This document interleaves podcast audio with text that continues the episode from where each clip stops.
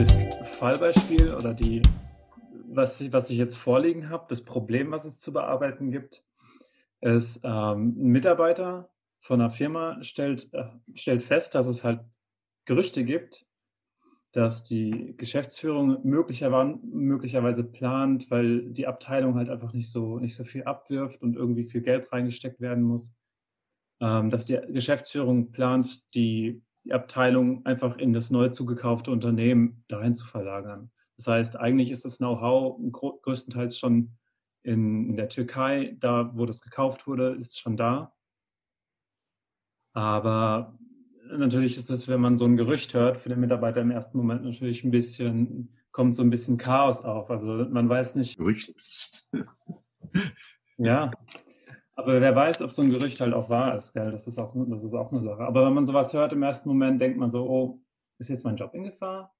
Und wieso eigentlich? Haben die recht? Vor allem, wenn man so ein Gerücht hört und man denkt, hm, oh je, das könnte ein Problem werden, dann hat man ja auch im Hinterkopf, dass vielleicht was dran sein kann. Dass man, dass die äh, Abteilung, in der die Person ist, tatsächlich irgendwie nicht so gut läuft oder so und es tatsächlich möglicherweise sinnvoller ist für, äh, für das Unternehmen, das wirklich zu verlagern. Und dann ist der Gedankengang natürlich, oh, was mache ich jetzt?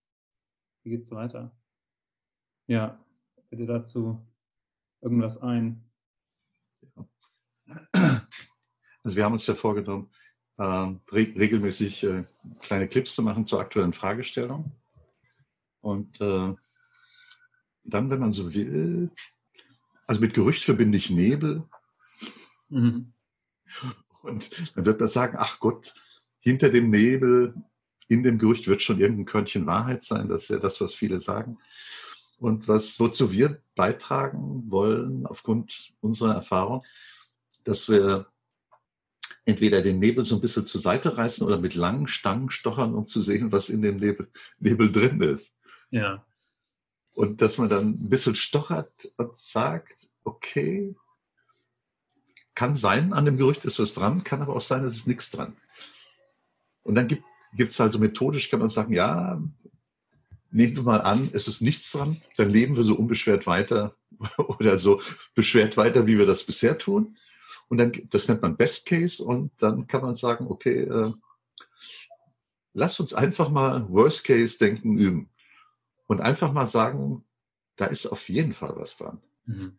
Und dass wir uns dann überlegen, wie kann man aktuell mit der Situation umgehen?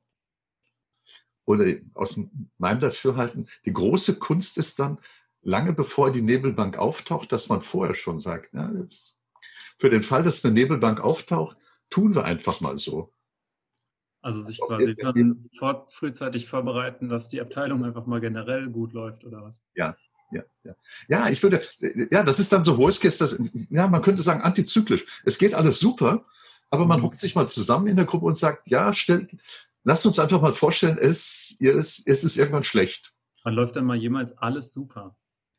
Ja, es läuft nie alles super, aber sagen wir, wir, wir sagen mal, äh, es läuft, es läuft nicht gut, aber wir, äh, es könnte schlimmer werden. Mm, ja. Und dann, äh, dass man dann sagt, lass uns mal überschlä über, so, so, überschlagen, was wäre, wenn es wirklich schlimm wird. Dann wird man sagen, ja, das und das und, und so weiter. Wir werden übernommen und ähm, es werden Jobs äh, abgebaut und so weiter und so fort oder Gehälter gedrückt.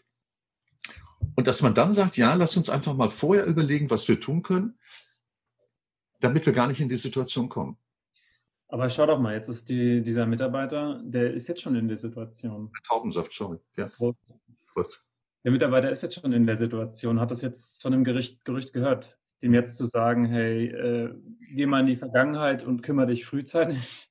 Das ist also das ist eine super Taktik natürlich. Man muss natürlich sich vorbereiten und äh, so Sachen auch vorher antizipieren ein bisschen, damit äh, so Situationen nicht eintreten oder nicht so schnell eintreten.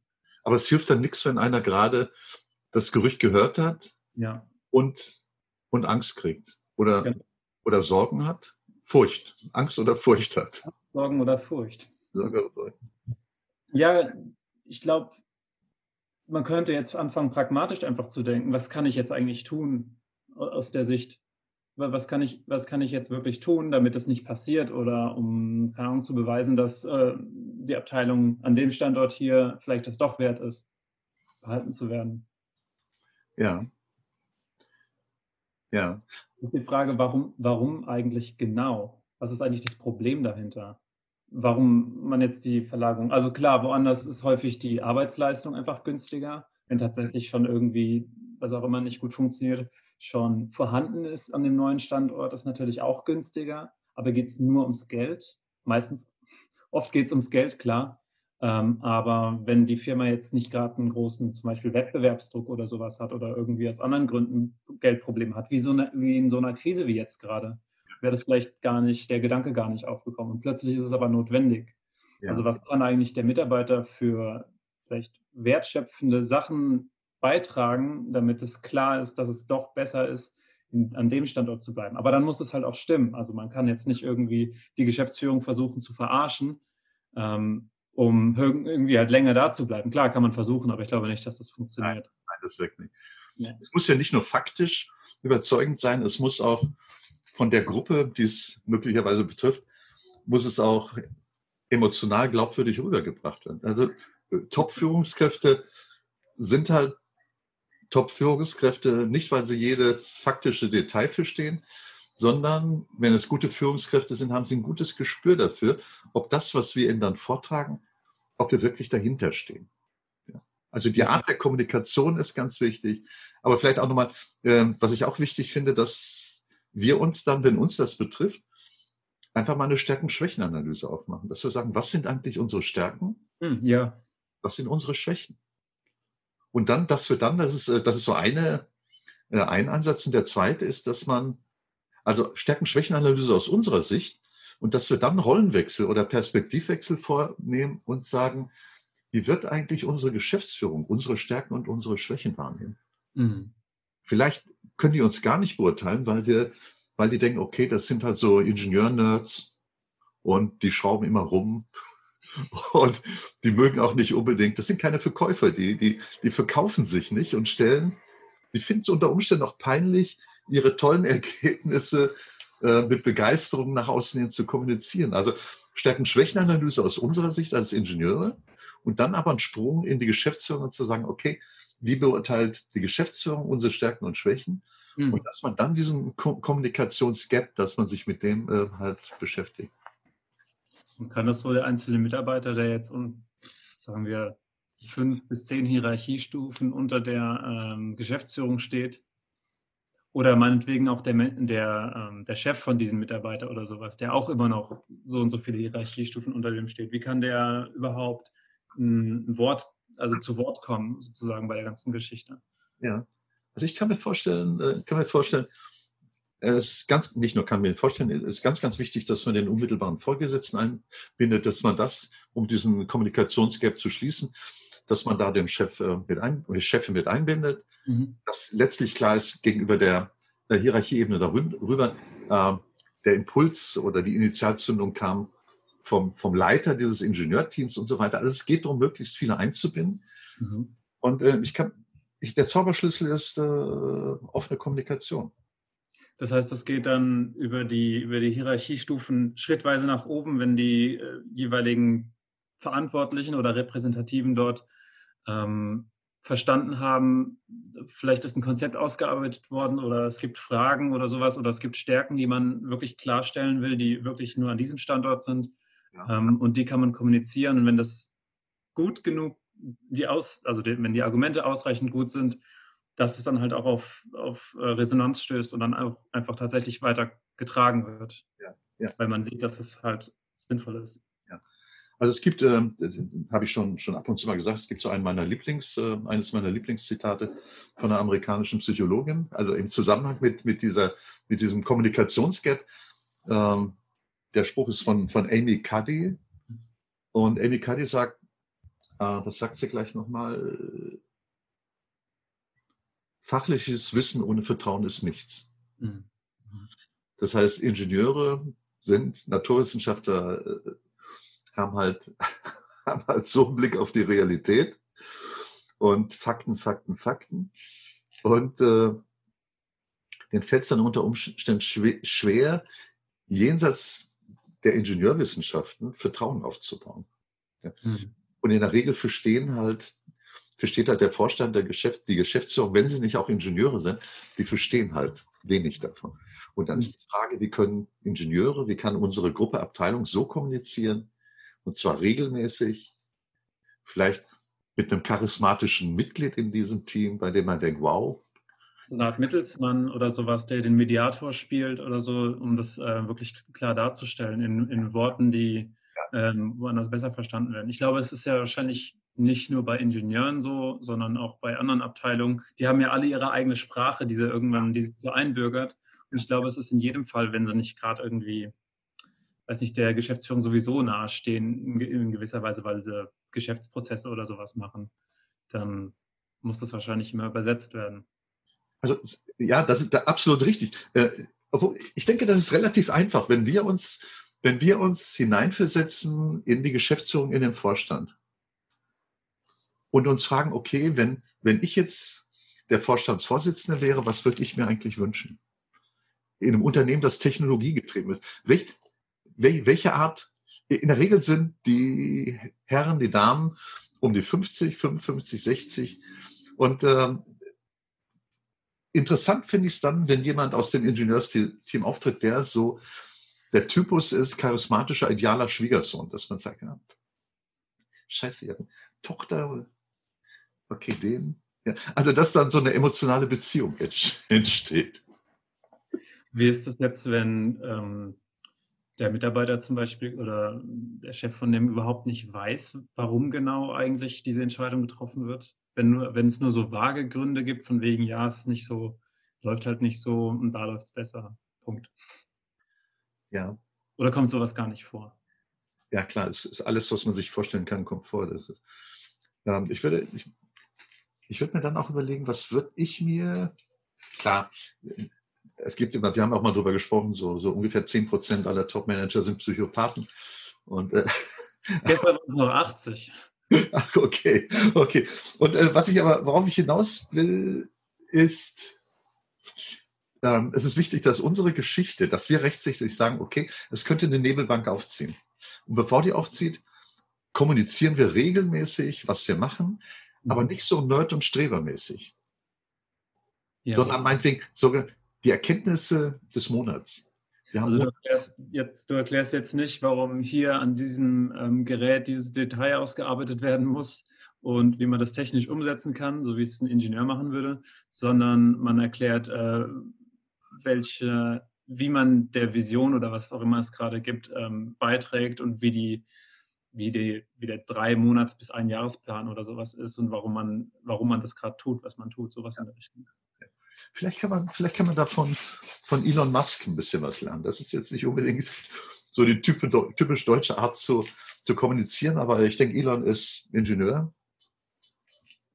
Und äh, man kann zumindest mal hingucken. Ich, ich, denke auch, unter vielen Vorständen genießt Elon Musk große Wertschätzung. Äh, das ist jetzt, er ist kein Blender der schickt Raketen hoch, der hat Vision, der arbeitet ganz, ganz hart im, im operativen Geschäft, der ermöglicht Dinge, die in Deutschland eigentlich un unmöglich erschienen, relativ schnell, indem er in Brandenburg ganz eine super Batteriefabrik aufbaut. Das geht alles sehr schnell, obwohl in Deutschland äh, ist Deutschland in der Bürokratie immer furchtbar lang dauert. Also was ich sagen will, äh, was dazugehört, ist einfach ein großes, für unser Ingenieurteam, ein großes Selbstbewusstsein und dass man, dass wir regelmäßig kommunizieren und dass man die Begeisterung bei uns spürt. Mhm. Also wir werden nicht sagen, äh, der rechte Winkel hat 90 Grad, Hüstel, sondern irgendwas, wo die spüren, wow, in dem, ja. in dem Team sprüht, sprüht irgendwie, sprüht der Geist. Das ist wahrscheinlich auch ein Thema mit ein bisschen Charisma, was derjenige, der das voranträgt, äh, auch braucht.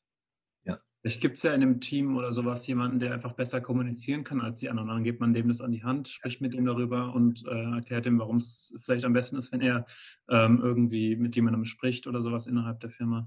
Ja. ja. Können wir noch mal kurz mit diesen äh, 80 oder 10 Prozent Psychopathen im Top-Management aufräumen? Ich, soweit ich weiß, ist das tatsächlich ein äh, längst mystifiziertes, äh, also debunktes Gerücht, was äh, tatsächlich nicht stimmt. Es gibt dazu Untersuchungen. Es sind, glaube ich, schon ein paar, aber äh, nicht groß anders ins, als in der Normalbevölkerung. Ja, das war jetzt äh, die Argumentation eines Ingenieurs oder eines Psychologen. Und der, der Ingenieur oder Psychologieverkäufer würde sagen, jeder Fünfte ist ein Psychopath. Und dann zählt man schon durch und sagt, eins, zwei. Ja, also äh, Confirmation Bias nennt man das. Äh, thank you. ja. ja. Vielleicht auch nochmal, okay, also danke, dass du mit dem, leider, leider mit dem Argument aufräumst. Und äh, vielleicht auch nochmal, äh, hilfreich ist es dann auch, hilfreich ist es dann auch, wenn man mal in den Nebel reingreift und sagt, okay, da gibt es das Argument, betriebswirtschaftliche Argument, dass das aus, warum auch immer, äh, die kleine Gruppe oder Abteilung in der Türkei leistungsfähiger ist. Das ist so das typische, typische äh, betriebswirtschaftliche Argument für bezüglich Outsourcing, wenn man halt oder Offshoring, wenn man Leistungen nach, nach außen vergibt, im oder außerhalb des Konzerns.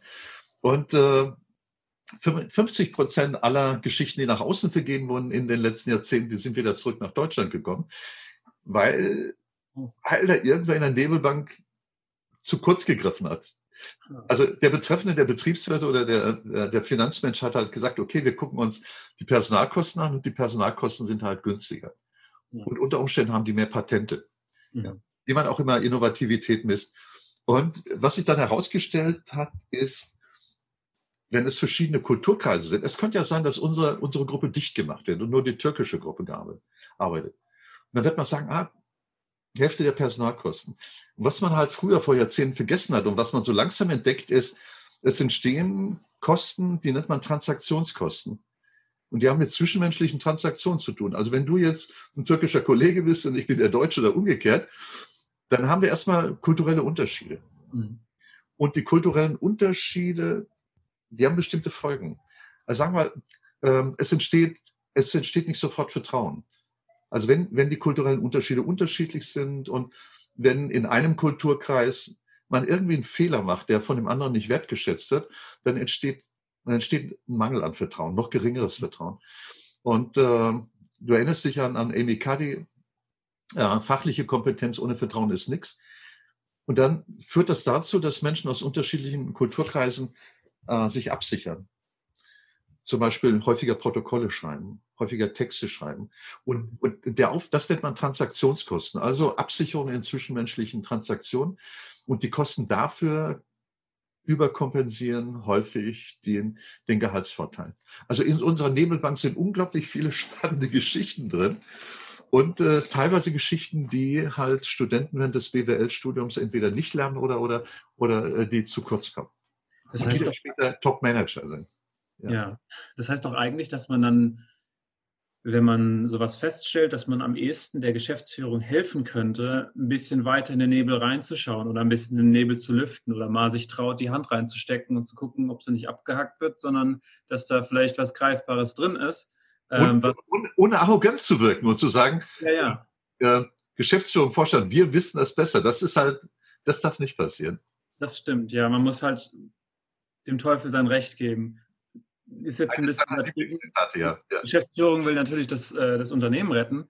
Ja. Ähm, aber manchmal aus Sicht der Mitarbeiter kann es natürlich so wirken, als äh, seien die die Bösen, gerade wenn, die, wenn sowas passiert, weil dann fragt man sich schon, okay, bin ich, äh, bin ich nur irgendein, irgendeine Zahl bei euch? Ja. Und dann muss man sich auch mal besinnen und überlegen, dass es halt auch wahrscheinlich einen guten Grund gibt, dass sowas gemacht wird. Ja. Ja. Äh, wir sind jetzt schon bei ich weiß gar nicht, über 20 Minuten. Wir hatten eigentlich mal fünf bis zehn Minuten gesagt, aber wir kamen ziemlich gut rein. Hm. Wie sieht's aus? Okay, eine Sache wollte ich noch ansprechen. Ja. Was eigentlich auf der Hand liegt, ist der Betriebsrat. Wenn es einen gibt, dann ist der Betriebsrat ja eigentlich für genau sowas an, äh, Ansprechpartner, oder nicht? Ja. Kennst du da die Dynamiken, wie sowas, ähm, wie, wie ein Betriebsrat quasi da, dafür sorgen kann, dass die Sachen klar strukturiert über der Geschäftsführung landen und dann auch äh, verstanden werden? Ja, also ich bin jetzt kein Arbeitsrechtler. Mhm. Ähm, was, was woran ich mich erinnere, was wichtig ist, äh, generell, wenn, wenn Projekte, ich denke jetzt einfach mal laut, wenn, wenn Projekte irgendwelche Vorhaben, das könnte ja ein Reorganisationsprojekt sein, in dem man äh, Teil der Abteilung aufbaut oder in die Türkei schiebt und so weiter. Ähm, also wenn Dinge, wenn Projekte, die, äh, die die Messung, mit der Messung der Leistung eines Arbeitsplatzes zu tun haben, Mitarbeiterbewertung, Arbeitsplatzbewertung, ähm, muss, der, muss der Betriebsrat generell allen Änderungen zustimmen. Hm. Wenn eine bestimmte Anzahl von Stellen abgebaut wird, ich weiß jetzt nicht, wie viel Prozent der gesamten Belegschaft, äh, dann muss ein Sozialplan erstellt werden und der Sozialplan äh, ist ebenfalls mitbestimmungspflichtig. Also äh, sag mal, wenn man eine gute, wenn man eine gute Unternehmenskultur hat, dann werden Betriebsrat und Unternehmensleitung sich regelmäßig abstimmen und äh, proaktiv informieren und eine gemeinsame Lösung finden. Das ist nicht selbstverständlich. Es gibt gerade im Osten genug Unternehmen, die keine Betriebsräte haben. Also mal, das wäre die Ideallösung. Geschäftsführung und Betriebsrat stimmen sich ständig ab. Und ansonsten, ansonsten, wenn beide sich nicht einig sind, wird halt viel Energie vor Arbeitsgerichten verschwendet und es mhm. kommt zu unglaublichen Motivationsverlusten. Mhm. Ist, ja. Ähm, ja. also ich würde, ich würde, ich würde in dieses Gänsefüßchen, ist es kein Spiel, aber in dieses Spiel würde ich ähm, alle Stakeholder einbeziehen, alle Interessensparteien. Mhm. Und das sind natürlich die Vertretung äh, der Arbeitnehmer, Arbeitgebervertretung, wenn es ein börsennotiertes Unternehmen ist, dann äh, ist natürlich auch, spielt der Aufsichtsrat eine Rolle. Klar. Also was wichtig, was mir wichtig scheint, ist, und das habe ich früher oft erlebt, äh, dass man so eine Art äh, Open, Open Book äh, Philosophy lebt, dass, dass man die Karten offen auf den Tisch legt, hm. Äh, dass man beide Seiten zu überzeugen versucht, wo die Interessenslagen sind und äh, das völlig, völlig entspannt. Ist es nicht aber auch häufig Teil der Machtspielchen, dass auch äh, Sachen nicht offengelegt werden? Das ist doch dann eigentlich ein bisschen schwieriger, wenn es die Gegenpartei sozusagen nicht macht und man dann aber nicht in die Karten schauen kann, obwohl man sich selbst vielleicht in die Karten schauen lassen würde, um es fair zu gestalten. Aber ja. ja, das ist, äh, ich, das, ist, äh, das ist häufig der Fall. Keine Frage, weil äh, also nicht, nicht, nur, nicht nur die 0,5 Prozent Psychopathen, sondern auch andere äh, sehen dann ihre persönlichen Vorteile und tun so, mhm. als ob sie den, nur den Vorteil des Unternehmens sehen. Äh, schwierig. Da müssen wir, glaube ich, auf den, müssen wir über den äh, individuellen Fall müssen man, müssen ja. man. Das ist so die, das ist so die Baustelle Macht, Machtspiele. Mhm. Und äh, das können wir auch irgendwann mal machen. Dass, äh, da gibt es, da gibt es schon vor zweieinhalbtausend Jahren hat äh, chinesischer Militärphilosoph, General, ich glaube Sun Tzu, Sun Tzu hat äh, Sun Tzu. Sun Tzu. von dem hier rumliegen, aber ich Streber. Und der hat halt, der hat halt eine Sammlung von, von Listen, von Strategien auf, aufgestellt. Ja. Und äh, ja, darüber können wir.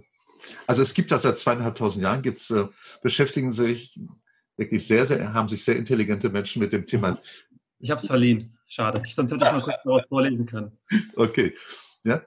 Ja, das spielt eine wichtige Rolle. Also wir würden dann, ja, also äh, Open Book Philosophie ist äh, eine Ebene.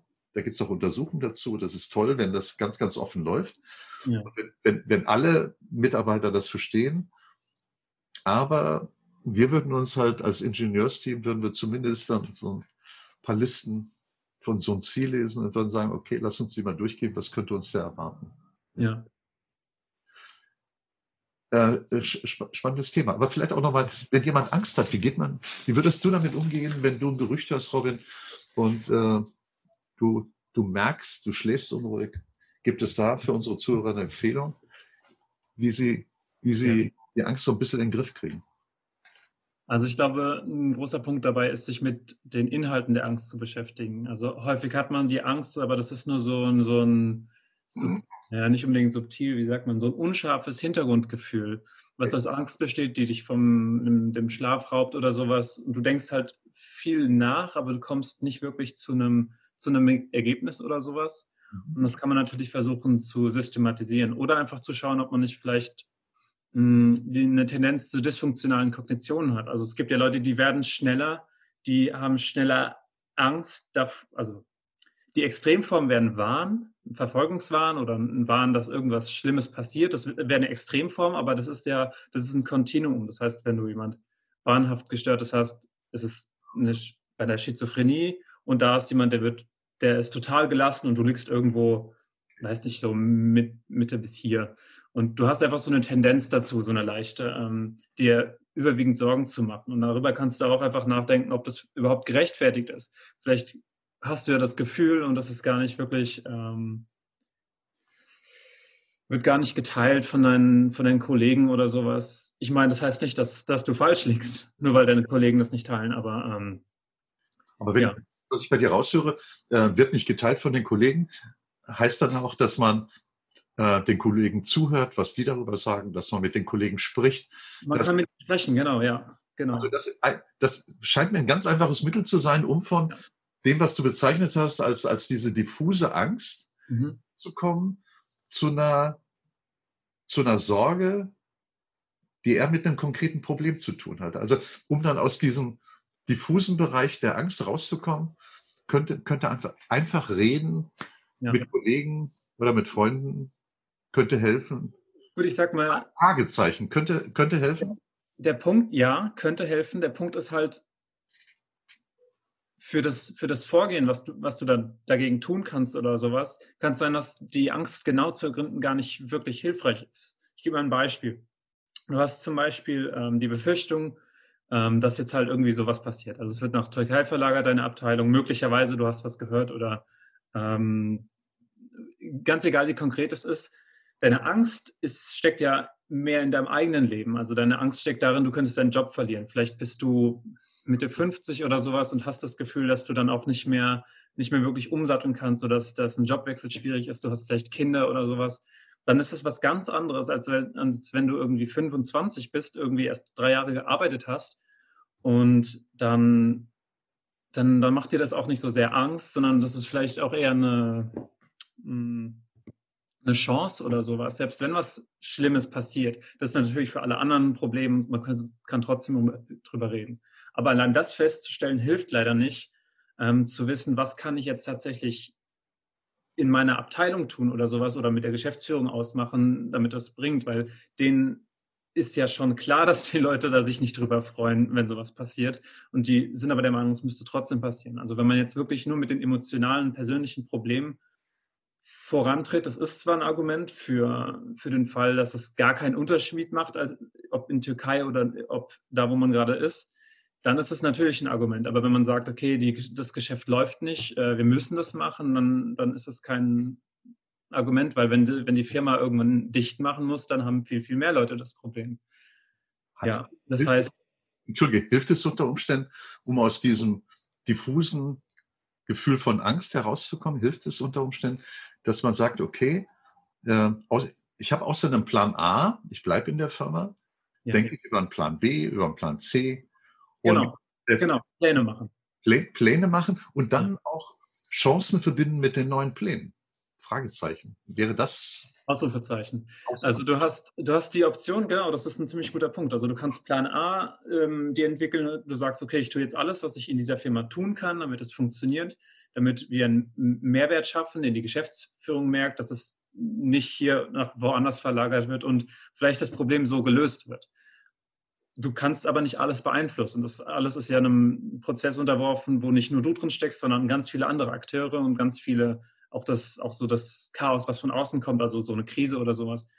Ähm, und dann machst du dir einfach deinen Plan B und sagst, okay, ich mache meinen, äh, meinen Lebenslauf bereit, ich äh, höre mich um, wo wird das gebraucht, was ich mache, für den Fall, dass es tatsächlich passiert. Oder dir fällt was ein, was du in der Firma machen kannst. Du kannst dich zu, einer, zu jemandem mit einem Expertenstatus etablieren. Du könntest vielleicht remote die Leute in der Türkei dann ähm, äh, instruieren oder sowas. Vielleicht wirst du deren ähm, Teamleiter oder sowas.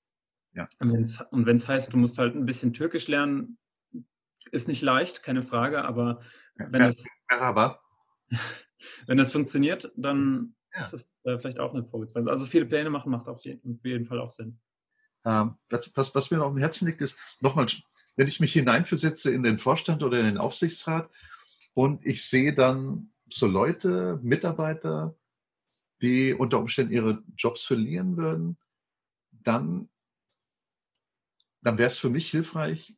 Also wenn es jetzt Hunderte oder Tausende sind, kann ich nicht jeden Einzelnen kennen, aber wenn es halt weniger sind, ist hilfreich zu wissen, äh, welchen Eindruck hat er oder sie, die unter Umständen in Frage kommt also für einen Stellenabbau, bei mir hinterlassen. Und äh, damit meine ich Folgendes. Ähm, also wenn jemand unabhängig von einer schwierigen Situation, von einer angsterfüllten Situation, trotzdem positiv auf, auftritt, mhm. Sich nicht negativ äußert über das Unternehmen, sich nicht negativ äußert über den Chef, sondern, sondern, sondern immer ein Chancendenker ist, mhm. dann würde, würde mich als Geschäftsführer, als Vorstand, würde mich das beeindrucken. Ich würde sagen, wow, selbst wenn wir Stellen abbauen müssten, die Mitarbeiterin, den Mitarbeiter möchten wir auf jeden Fall halten, weil, weil Chancendenker gerade in Deutschland unheimlich selten sind. Ja. Das ist ein guter Punkt. Stell dir mal vor, äh, man kommt auf den Trichter, genau das. Man, man macht das, man versucht möglichst sachlich, sachlich zu bleiben, aber auch die Chancen einfach zu eruieren und vielleicht einfach mitzuhelfen bei der gesamten Thematik. Man sieht nicht, nicht, nicht nur sich, sondern halt das gesamte Bild und versucht einfach eine gute Lösung dabei zu helfen. Stell dir jetzt mal vor, das macht die komplette Abteilung. Dann gibt es wahrscheinlich überhaupt keinen Grund mehr, die Abteilung zu verlegen. Ja. Weil dann ist die Abteilung von jetzt auf gleich nicht, dass das mal so eben gehen würde, aber dann wäre die Abteilung eine andere als, als die wahrscheinlich, die man tatsächlich verlagern müsste, weil es nicht gut läuft, weil dann kann ich mir vorstellen, dass es ein bisschen besser läuft. Ja, ja. Und unter Umständen wird man dann als Geschäftsführer sagen, wow, was ist das für ein cooles Team. Ja. Die haben den Eindruck, sie sind auf einem sinkenden Schiff, aber basteln noch an technologischen Innovationen und die sind super drauf und äh, die feiern die Firma, was auch immer. Ja? Also, mhm. Was, was kann man da als Ingenieur und Naturwissenschaftler tun, um einfach eine super Außenwirkung, idealerweise als komplettes Team zu kommunizieren? Ist das jetzt deine Frage an mich? Das war ja eine Frage an dich, ja. ja, ja. Weil ich glaube, das haben wir gerade eigentlich so ein bisschen beantwortet schon. Ähm, was darüber hinaus, ja. wüsste ich jetzt gerade auch nicht. Ja. ja. Nee, aber ähm, spannendes Thema auf jeden Fall. Absolut, absolut. Ja. Ich würde sagen, wenn wir, das, also wenn wir das jetzt hochladen und Leute haben Fragen dazu, ich weiß doch gar nicht, wo wir das hochladen, ehrlich gesagt. Da, wo es landet, da, wo, es ihr, wo, es, wo ihr es jetzt hört, ähm, an die Zuhörer, Zuschauer, ähm, gerne Fragen stellen zu solchen Themen, falls euch irgendwas auf der Seele brennt oder sowas, dann können wir darüber sprechen. Ja, ja. Und äh, geplant haben wir, Robin, Gar nichts haben wir geplant. Haben wir nichts geplant? Das, das ist ein erster Versuch jetzt. wenn es gut läuft, wenn es gut läuft, dann läuft es gut. Ja. Und wenn es dann gibt es einen zweiten. Genau. Oder einen dritten. Ja, erstmal, erstmal machen wir ein paar. Ja, okay. Ja. Hatte? An unsere ja. Zuhörer. Servus. Ja, mich auch, Robin. Äh, aus den fünf Minuten sind halt gerade 15, glaube ich, geworden. Ich glaube, es waren eher 20 oder 30 fast. 30. Ja, aber ist okay, war cool. Okay. Dann, Adek, ich wünsche dir ein super schönes Wochenende. Servus. Schauern auch oder den Zuhörern. Ja. Macht das gut. Macht's gut.